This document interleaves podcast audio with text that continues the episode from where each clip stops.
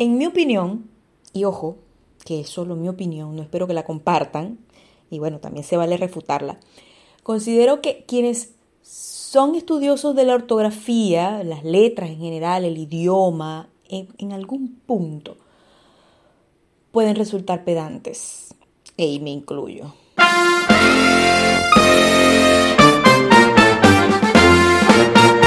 Porque allí uno que otro me lo ha dicho, pero bueno, yo no creo que yo sea así, aunque nadie cree ser odioso.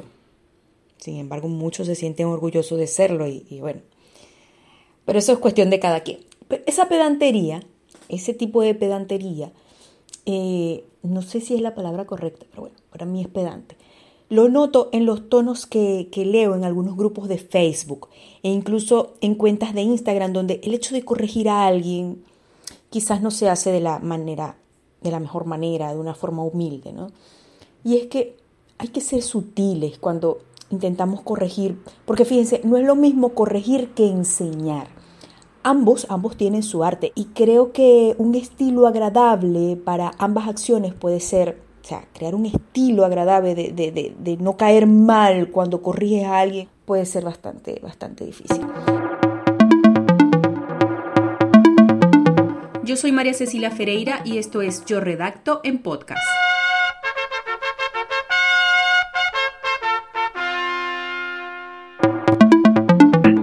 Escuchen, yo tengo 42 años y soy mamá de tres, de tres chicos, dos chicos y una chica.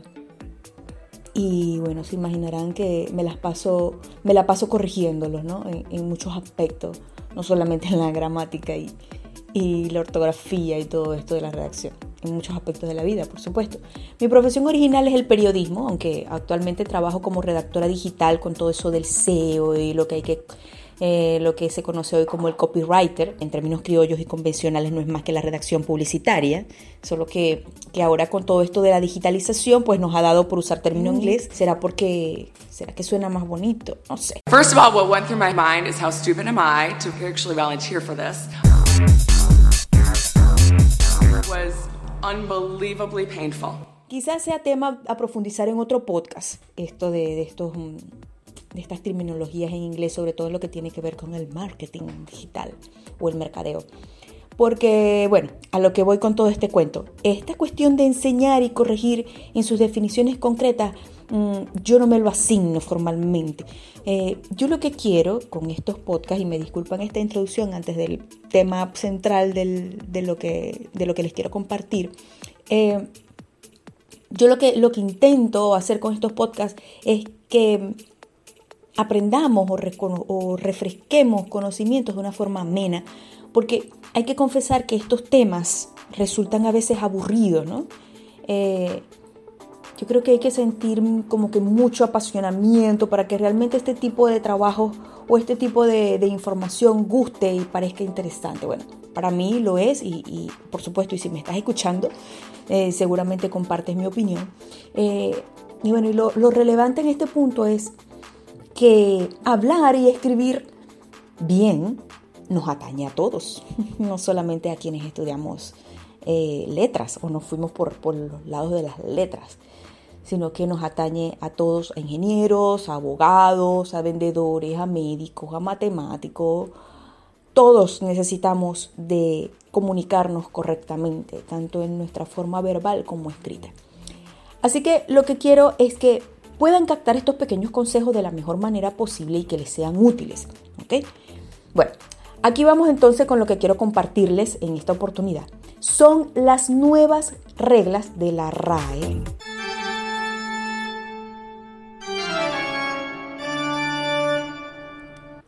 Son tan nuevas.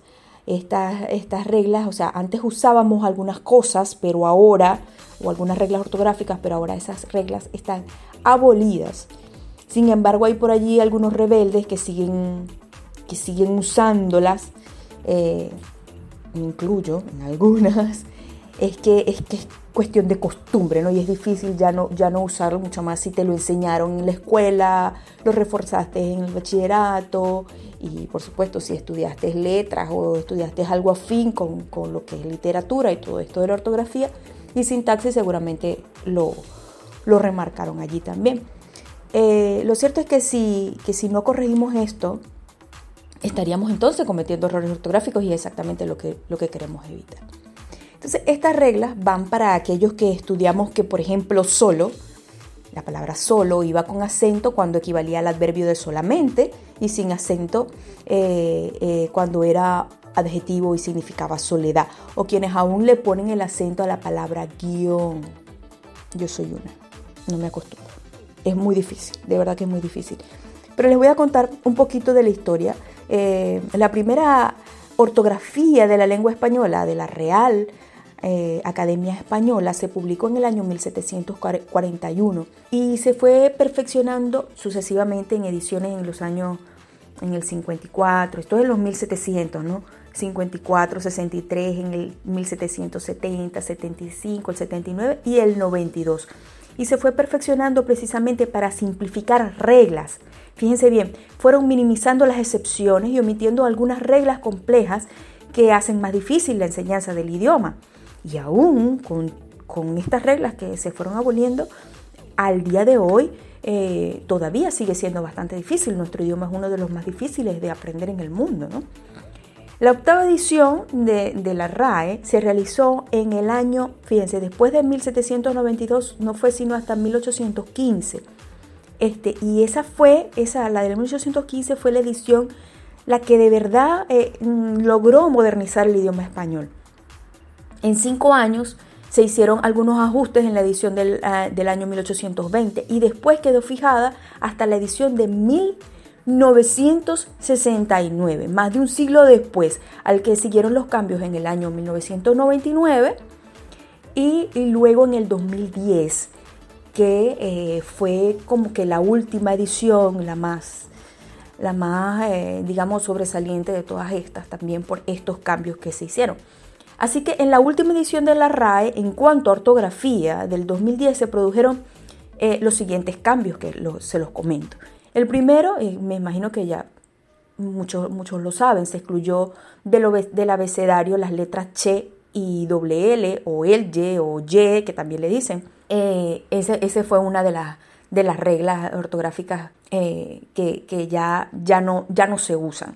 Se sustituyen por grafías propias del español algunas etimologías, o sea, por lo menos la de la Q, que tiene un valor fónico independiente, eh, en aquellos extranjerismos eh, plenamente adaptados al español. Por ejemplo, la palabra quórum, que solemos escribirla con Q, eso ya no se usa. Lo correcto, pues según la RAE, lo correcto es con, escribirla con C.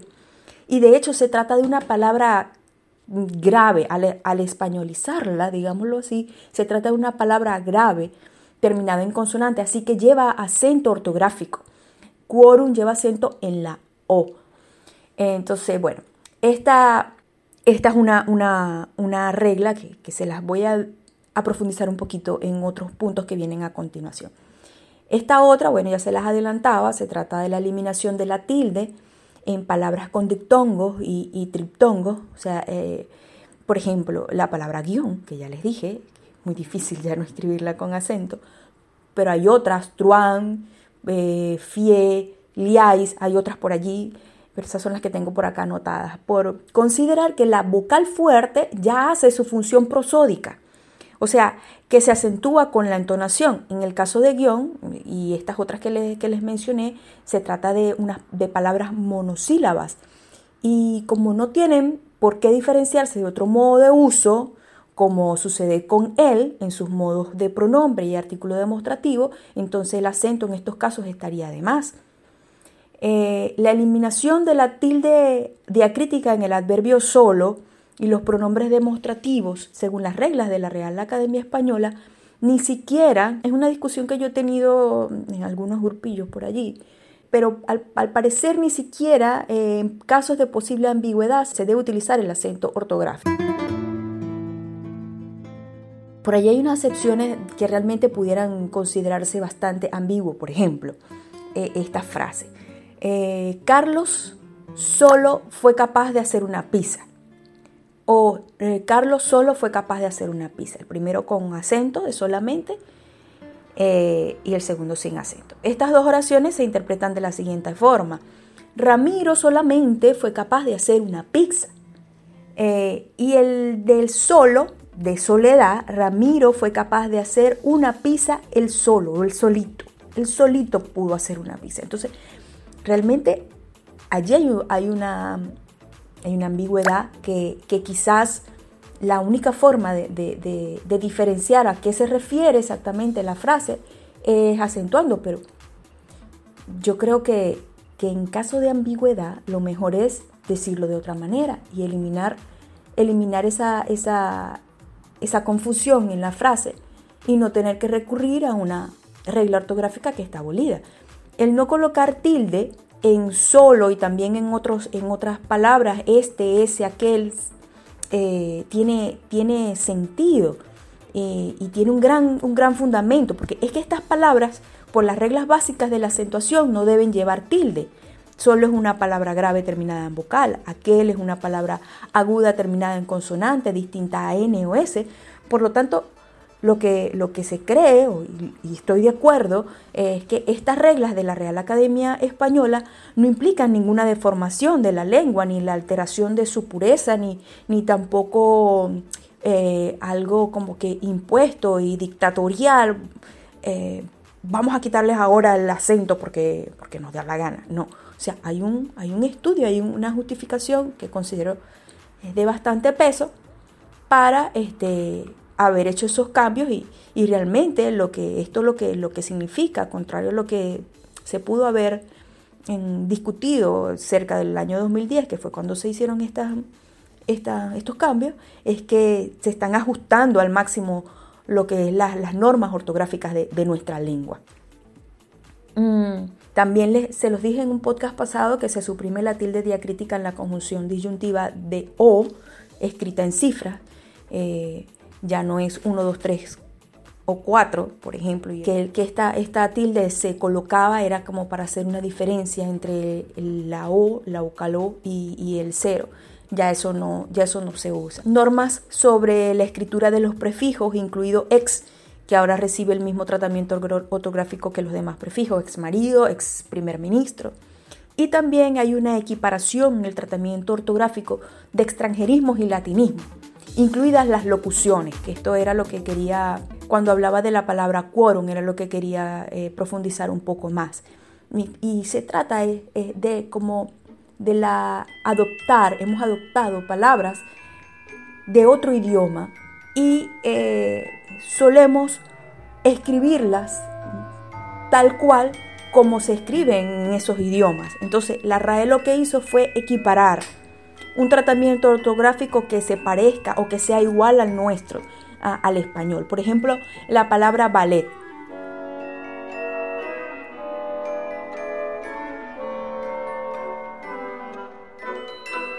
que se escribe eh, con doble L y T en su, en su origen idiomático, ¿no? Y eh, es válido, es válido, es una regla ortográfica eh, equiparar su tratamiento ortográfico. Entonces, en este caso sería ballet mm, con acento en la E y con una sola L y no necesariamente tiene que terminar en T. Es como que le estamos dando una forma escrita a la manera como lo pronunciamos. Eh, también, por ejemplo, la palabra paddle, el juego paddle, eh, que se escribe originalmente con doble D eh, y L doble D, eh, se, deletrea así, P-A-D-D-L-E, en su lengua original. Es válido y es una regla ortográfica eh, escribir paddle, P-A-D-E-L, tal cual como se pronuncia, e incluso se trata de una palabra grave y lleva acento ortográfico en la A. ¿okay? Y bueno, lo que ya les expliqué con la palabra quórum, que ya no se usa la Q, sino que se debe colocar con la C.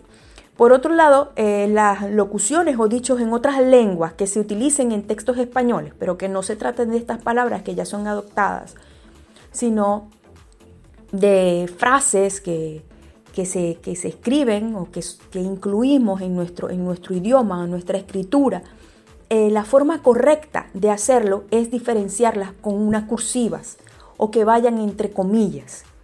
¿no? Porque se, de esta manera señalamos que esas palabras o esas frases este, son, son foráneas a, nuestro, a nuestra lengua, a nuestro idioma, ¿no? Entonces son considerados como incrustaciones de, otras, de otros idiomas en nuestra lengua. Por ejemplo, eh, la historia de María tuvo un happy de, película, o sea, un final feliz de película. Si quieres usar la expresión, eh, no está mal, pero hay que diferenciarla eh, visualmente en el texto. Y les repito, se hace este, colocando esa palabra o esa frase en cursiva o entre comillas. Es una regla ortográfica, hay que hacerlo. No es una, no es una consideración ni es una... Mm, eh, eh, o sea, es obligatorio hacerlo, ¿no? No es una recomendación. Está ya eh, asentado en nuestras reglas ortográficas por la Real Academia Española, que es la que, la que nos instruye, la que, la que determina, la que orienta, la que dice es por acá.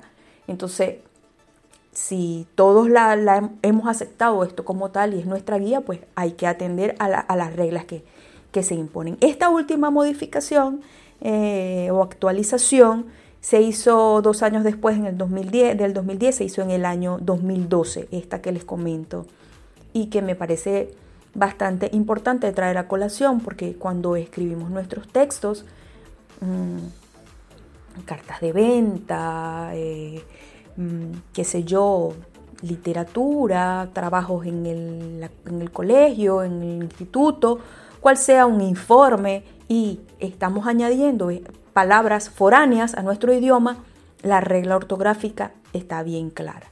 Usar cursivas.